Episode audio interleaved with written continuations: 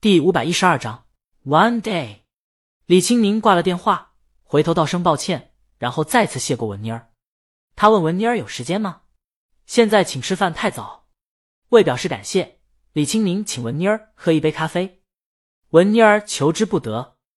这可是大魔王，就不说别的，她男朋友红山现还在大魔王旗下的乐队当贝斯手呢。现在他跟乐队老板的老板打好交道。红山可以少翻好几个跟头呢。从这条胡同的另一条路口出去，在临近胡同口的地方有一个咖啡馆。这间咖啡馆的咖啡不错，还有就是他们正好可以坐在咖啡馆的露台上，看近处连绵的瓦顶和远处的风景。对了，文妮儿记起来，店主是你的歌迷。李青宁觉得没有关系。他们几个人一起去了咖啡馆。这间咖啡馆不大，或许是是上班时间的缘故。咖啡馆里没有客人，咖啡馆的店主是一个小姑娘，她正在看手机。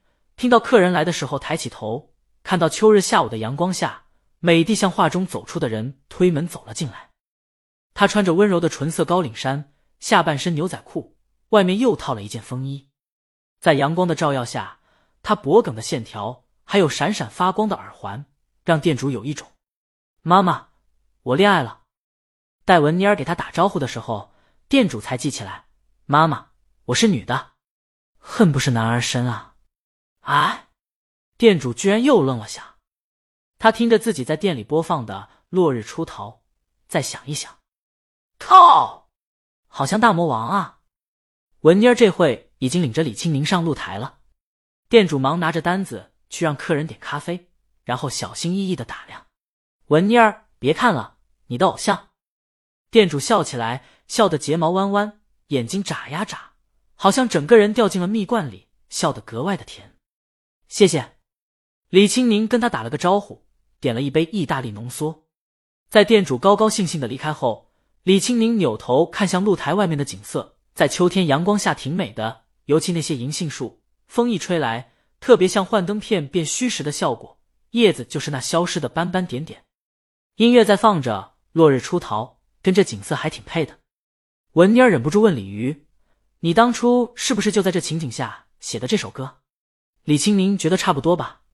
那时候站在港口，看着斜阳落日，渔船回港，觉得自己又一天碌碌无为，而生命又不知不觉失去了一天，就有一些伤感。然后在为赋新词强说愁的年纪，总向往远方，觉得远处有人生的意义和答案。再加上他妈每天逼他练琴，就有了这首。落日出头，文妮儿点了点头。她听这歌的时候，就特别有这种感觉。新生宝宝在黄昏的时候也容易哭闹，医学上把这叫做黄昏焦虑症。就是现在，文妮儿也有这种感觉，是吗？李青宁看了看外面，他现在倒还好，没想到有一个人在等他，就觉得生命有了归处，就没有那么遗憾了。李青宁问他。你们打算什么时候结婚？这时候，店主把咖啡、清水和饼干端了上来，他手里还拿着一张黑胶唱片。文妮儿和店主认识，不是外人，也没忌讳，就还没想吧？感觉已经不太在乎那个形式了。也不对，文妮儿当然希望和红山结婚，但有时候就是提不起那个劲儿，一想起来就觉得也不知道麻烦还是别的。红山也没提过。他摇了摇头，他倒是挺好奇江阳和李青宁是怎么决定结婚的。嗯，李青宁在黑胶专辑上签名，途中停了一下，没有决定，就像喝水一样自然。在江阳走出学校大门的那一刻，觉得他要步入社会了，就忽然想改口叫老公了。现在想起来，或许风云牵强，当时却倒是寻常。他轻笑起来。店主呆了呆，再次在心里确认。我是女人，李青宁又一个雨，在自己签名后面又跟了一个江阳。文妮儿若有所思，也就是说，我和红山还没有水到渠成了。李青宁这就不知道了。喝罢咖啡以后，李青宁结账，店主执意不收，李青宁最后还是付了，因为这边院子买下来的话，以后有的是店主请客的机会。待李青宁离开后，店主看着签名上的江阳，莫名的有些嫉妒。店主心想。难道被掰弯了？但大魔王真的又有气质又酷飒，跟他在一起一定很酷吧？至少在大魔王说起江阳的时候，店主觉得这小子挺酷的。霞姐开车把李青宁送回家，路上李青宁给江阳打了个电话，得知他从片场回来，在小区待着以后，李青宁让霞姐把他送到了小区门口，然后往回走，不等到树林那边，就看见江阳坐在树林下的椅子上，正盯着地上看。王大爷也在旁边。李青宁走过去，不等走近，就听见江阳心里在唱：“All my life I've been waiting for，我的一生都在等待；I've been praying for，都在祈祷。” There a band more wars，这里将不要再有战争了。And you will play，我们的孩子能自由玩耍。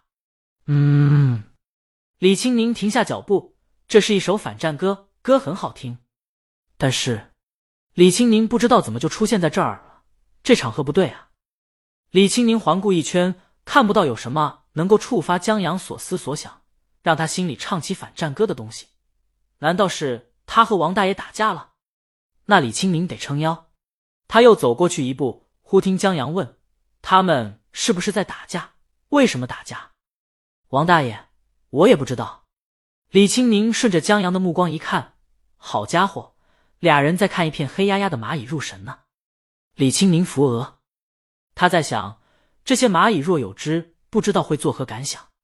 不过，江阳也是在这儿猫哭耗子假慈悲，他小时候没少把蚂蚁凑到一起打架。现在还在跟王大爷交流经验呢。王大爷觉得凑合，不如逗蛐蛐好玩。改天大爷带你去抓些蛐蛐玩玩。江阳、李青宁打断他们，招呼江阳。江阳见到李青宁以后很高兴，不跟你个老头子玩了。他起身向李青宁走过去，高兴的抱了抱他。李青宁把口袋里两块带包装的饼干递给江阳。这咖啡馆的这饼干还挺好吃的。李青宁就给江阳带了两块，让他也尝尝。他挽住江阳的胳膊，向王大爷打个招呼，回去了。王大爷也站起身，过河拆桥的家伙，他往另一边去了。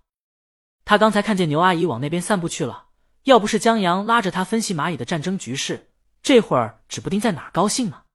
这小子可真是有了老婆忘了朋友。